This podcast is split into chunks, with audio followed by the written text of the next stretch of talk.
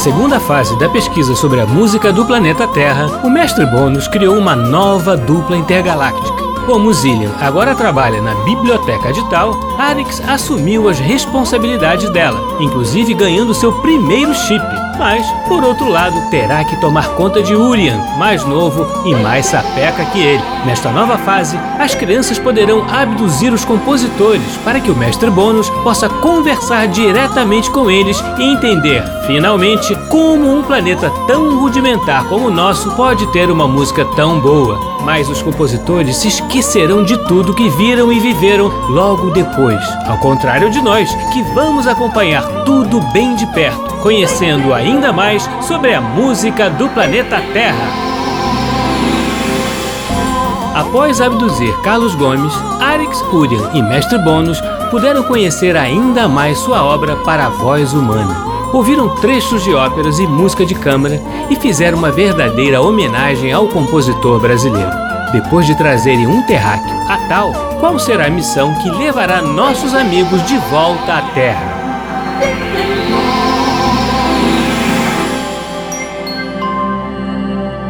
Já está tudo pronto? Ué, para ir aonde? Para irmos para a nossa próxima tarefa. Quase tudo pronto. Precisei pegar algumas informações na biblioteca com a Zillian para pesquisar outros assuntos, mas vocês já podem se arrumar. E sobre o que mais o senhor está pesquisando, mestre Bônus? Tenho estudado a música de outros planetas do sistema solar, particularmente de Plutão e de algumas luas de Júpiter. E é para lá que vamos hoje?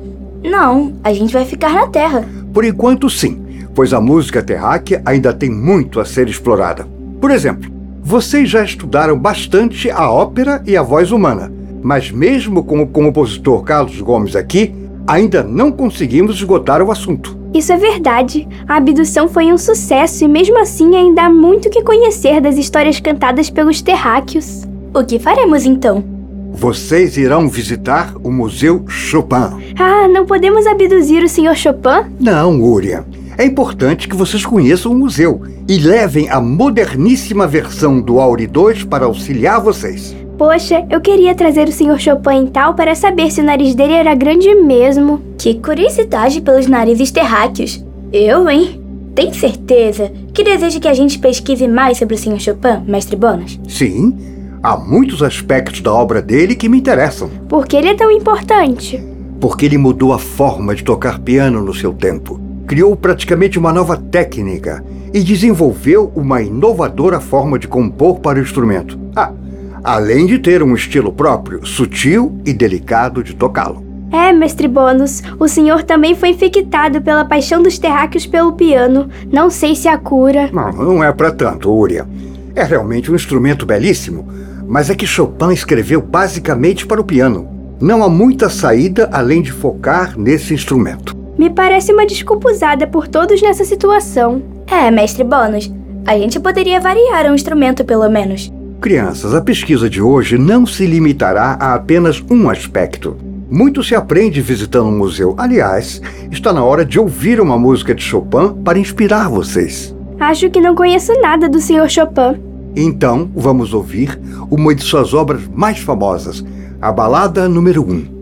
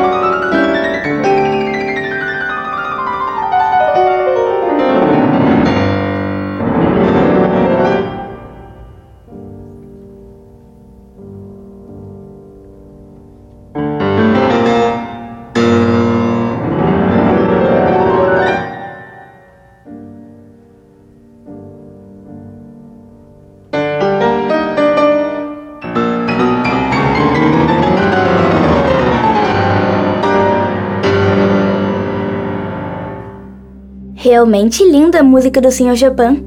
Gostei bastante. Uma música muito sensível mesmo. Bom, devidamente inspirados, então, preparem-se para viajar. Já coloquei as coordenadas. Vamos nos transmutar.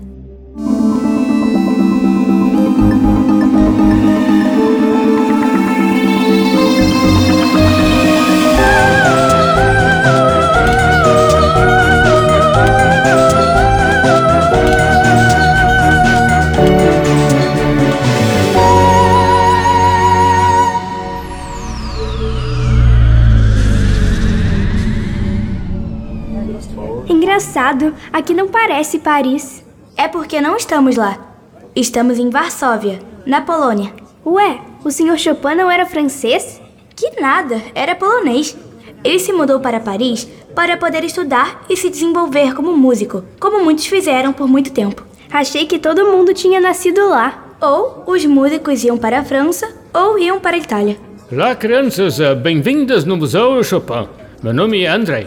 E podem perguntar qualquer dúvida que vocês tenham na visita de hoje. Obrigado, Sr. André. Aqui não há uma sugestão de roteiro para o passeio. Então fiquem à vontade para ir onde quiserem.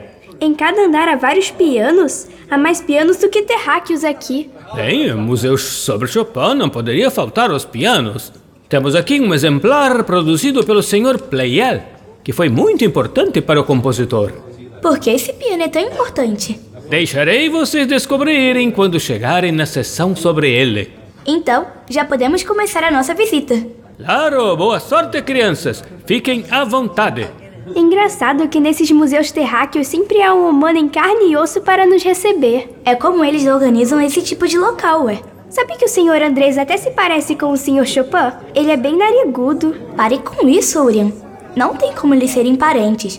O Sr. Chopin já morreu há muito tempo. E que fissura por narizes! Sabe uma coisa que me deixou curioso? Além de narizes? Além disso, sim. É que esta casa parece ser mais velha por fora, mas é mais nova por dentro.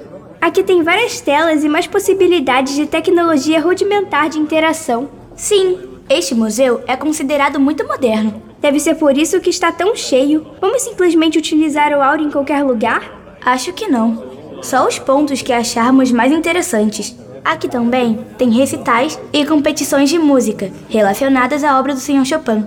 Hoje deve ser dia de concerto. Se a gente escolher uma obra por cada piano que há aqui, já vamos conhecer tudo o que o Sr. Chopin escreveu na vida. Esta é uma ótima ideia, Urian. Vamos começar pelo piano Playel que o Sr. Andrei mencionou? Podemos, mas como ele fez suspense, vamos ter que procurá-lo. Enquanto isso, a gente pode ver os objetos pessoais do Sr. Chopin. E qual a graça de ver essas coisas? Estes objetos falam sobre a vida do terráqueo. Os objetos falam mesmo? Não, mas quem os identifica pode fazer um grande trabalho de investigação como detetive. Então seria apenas um pesquisador mesmo. Veja aqui este relógio, por exemplo. Aqui diz que o Sr. Chopin o ganhou quando ele tinha apenas 10 anos de idade. Foi um reconhecimento pelo seu talento na época. E você entende esta língua terráquea, o polonês? Claro que não. Estou usando a tradução simultânea do chip, né? Claro, o chip sempre está com você. E ao lado do relógio de ouro, há algumas gravuras e desenhos feitos pelo próprio Sr. Chopin. São belíssimas. Ele realmente era bastante talentoso. Há alguma iguaria da Polônia que possamos provar aqui hoje? Urian, pela Confederação Intergaláctica. Por que você não está interessado na pesquisa de hoje? A verdade é que eu não aguento mais pianos. A gente já sabe que os terráqueos têm um monte de outros instrumentos e todos parecem estar vidrados no piano. Temos o fagote, o triângulo, o trompete, a harpa e muitos outros que fazem parte da orquestra sinfônica. Te entendo. E o piano nem voa. Podemos ir para qualquer lugar, Arix. Passar na Índia e na China. Podemos comer macarrão. Mas estamos olhando pianos mais uma vez. O que acontece é que os terráqueos amam tantos pianos que há diferenças grandes entre eles. Acredita que já vi eles tocarem o piano com objetos metálicos nas suas cordas? Imagino que eles toquem o piano até com os próprios pés em vez das mãos.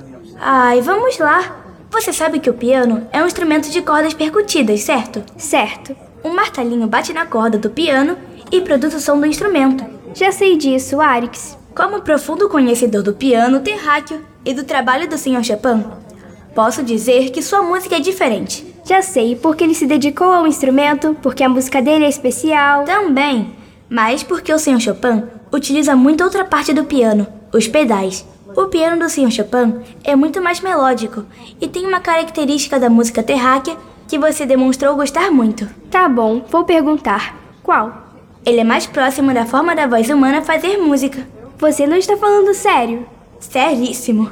Você quer dizer que o piano do Sr. Chopin canta? Este piano aqui? De certo modo, sim. Agora quero ouvir se vai sair alguma voz de lá. Podemos ligar o Audi 2 para tirar a prova. É pra já.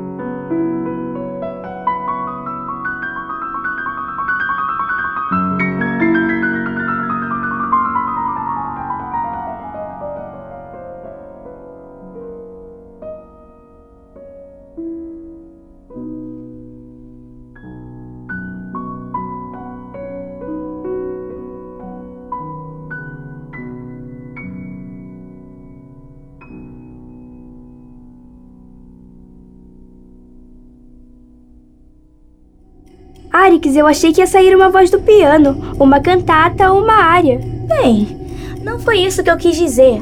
Os terráqueos não fazem isso a partir de instrumentos, e sim a partir de aparelhos de reprodução sonora pelo ar. Mas você fez tanta propaganda do piano do Sr. Chopin que eu achei que ele ia cantar. Não seja ranzinho, Zaúria. Você não acha que as peças que ouvimos lembram as melodias da ópera que já acompanhamos? Tudo bem, lembram sim. Mas não foi isso que eu tinha imaginado. Se você estava falando de lirismo e da característica romântica da obra do Sr. Chopin, era só ter dito diretamente. Hum, para quem não estava muito interessado em pianos e no Sr. Chopin, você conhece bem os estilos terráqueos. Eu faço minha parte como pesquisador e detetive. Aliás, como se chama a música que ouvimos? São noturnos. Aqui no chip diz que ele escreveu 21 peças como estas, aprofundando seu valor como obra. Algumas delas foram publicadas apenas após a sua morte. Bem, já podemos voltar ao tempo presente. Sim, já ficamos muito tempo aqui. Ah, oi crianças! Já encontraram o piano Playel? Ainda não, Sr. Andrei. Pode nos falar onde ele está? Bem, como vocês ainda estão no primeiro andar, acho justo dizer que o Playel está lá no terceiro andar. Obrigado. Senhor Andrei, o senhor é parente do Sr. Chopin? Vocês dois são narigudos. Urian. Sim, nossos narizes são grandes, é verdade. Mas não é isso que diz se somos parentes ou não. Eu sou guia e também ajudo a administrar o museu. Os descendentes de Frédéric Chopin fundaram um instituto para preservar a memória do trabalho do compositor. E por acaso, estou entre eles. Eu sabia! Qual o seu grau de parentesco com o Sr. Chopin? Ah, é meu tatra tatra tatra é irmão de Frédéric. É, então eu sou um sobrinho muito, muito distante. Não vai me dizer que o senhor também toca piano. É uma tradição da família, mas nem de longe me atrevo a garantir meu sustento com isso. Nem deveria. A arte possui outra função. Bem, obrigado pelas informações, Sr. Andrei. Vamos direto encontrar o piano Pliel, não é, Uri? Ah, bem, já que vocês vão passar pelo segundo andar, lá vocês poderão conferir o tamanho do nariz do meu tio, tio, tio, super distante, se for do interesse de vocês. É do meu interesse sim, senhor Andrei. Muito obrigado. Até mais! O que será que iremos encontrar, Arix? Uma pintura? Um holograma em 4D? Um simples vídeo do Sr. Chopin? Acho que sei do que se trata, Urian. E não me animo muito com a ideia. Chegamos ao segundo andar. Aqui tem alguma tecnologia para ouvir as músicas e ler muitas partituras. Olha, tem até correspondências do Sr. Chopin mais gravuras e desenhos que ele fazia também. Esse museu é realmente muito bonito. Cadê a seção que fala do nariz do Sr. Chopin? Acho que é ali, no canto direito, perto daquele mostruário de outros objetos pessoais. O que é isso? Uma escultura do rosto do Sr. Chopin? É uma máscara mortuária. De fato, o nariz do Sr. Chopin era enorme. Que tipo de máscara é essa? Bem, eu descobri isso lá no museu sobre o Sr. Lich que inclusive era amigo do Sr. Chopin. Para de enrolar e diga logo, Arix. Como os terráqueos não tinham tecnologias muito desenvolvidas de registro de imagens, eles usavam materiais moldáveis, gesso ou cera, para colocar no rosto de um humano que tinha acabado de morrer. Desta forma, eles gravavam a fisionomia daquela pessoa. Que inusitado! Eu, particularmente, acho bastante macabro. Me dá arrepios. É um recurso realista. Na pintura, poderia se representar o Sr. Chopin como o artista quisesse. Também imagino que os terráqueos só façam isso com os humanos importantes. Exatamente. Não dá para fazer isso com todo terráqueo. Bem, o que dá para fazer é criar um piano para cada habitante terráqueo. Isso é plenamente possível e daqui a pouco eles conseguirão alcançar este objetivo. Nossa, que exagero, William. Exagero nada, só no segundo andar tem mais três pianos. Bem, Agora que estamos no terceiro, só há um piano. E com certeza é o Playel. É um bonito piano mesmo. Aqui no chip diz que o Sr. Chopin utilizou o instrumento nos dois últimos anos de vida. Ele devia relembrar muitas de suas obras nesse período. Como os próprios noturnos. Já podemos acionar o Aure. A barra está limpa? Sim, pode ligar. Olha, que engraçado, Arix. Achei que veria o Sr. Chopin velhinho. Ele morreu aos 39 anos, muito jovem para um terráqueo. Ele está sentado lendo umas partituras. Parece até um pouco fraco, apesar de concentrado. O piano não está mais aqui no museu. Parece uma casa. A janela tem uma vista verde muito bonita.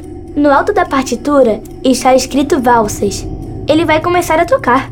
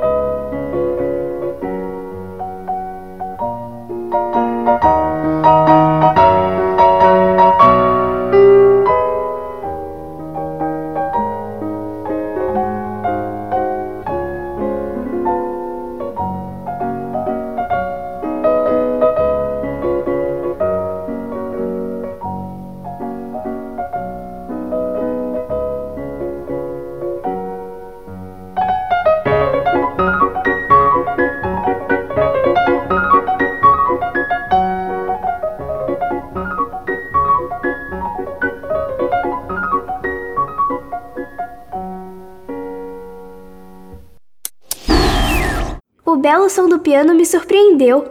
O Sr. Playel sabia o que estava fazendo. A gente ouviu três valsas, e assim como os noturnos, as valsas compostas pelo Sr. Chopin renovaram o estilo da época. Mas a valsa é um ritmo para dançar, certo? Sim, mas as do Sr. Chopin são mais para serem tocadas do que dançadas. Então, como sabemos que é uma valsa? Porque se mantém no ritmo ternário. Um, dois, três, um, dois, três. Aqui no Chip diz que na época que o Sr. Chopin chegou em Paris, a valsa era um tipo de música muito popular, por causa de um outro compositor vienense, chamado Johann Strauss II, o rei da valsa.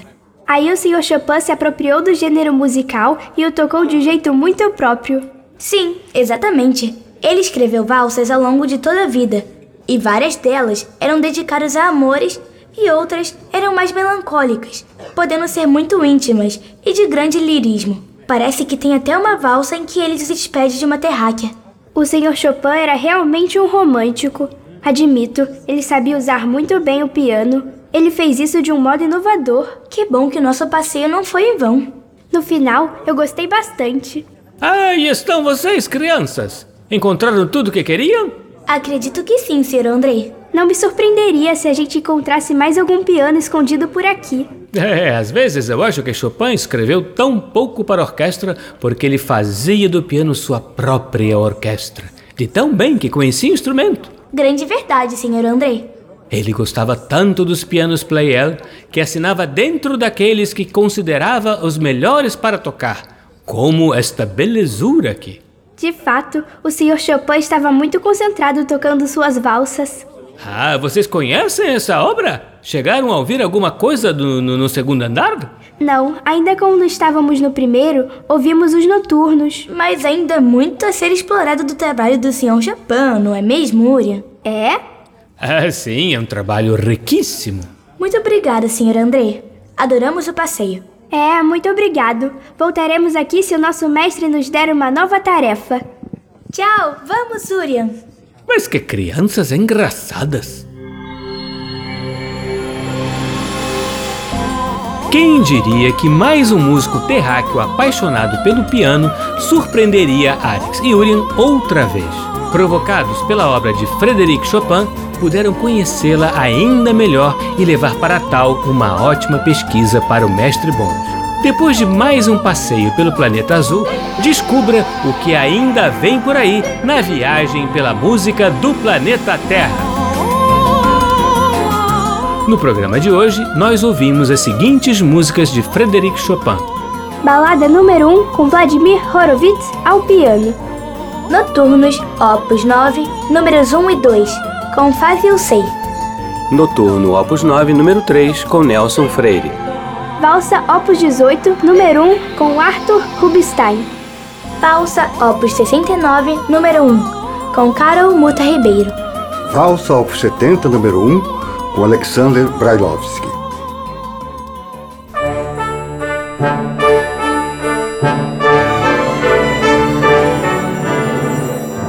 Programa Blim Blim Blom é uma criação de Tim Rescala. É escrito por mim e por Maíra de Assis e tem sonoplastia de Silas Mendes. A música do planeta Terra tem Bettina Fonseca no papel de Arix. Isabela Costa, no papel de Urian. E Leonel Fischer no papel de mestre bônus. Você também pode ouvir o nosso programa na internet no site mecfm.ebc.com.br ou no aplicativo EBC Rádios para Android e iOS. Participe do nosso programa. Escreva para nossa central de atendimento no e-mail ouvinte@ebc.com.br ou ainda nos ligando ou enviando mensagem pelo WhatsApp ou Telegram no número 997100537, DDD 21. Até semana que vem, crianças. Sempre aos sábados ao meio-dia, no programa Blim Blim Blom.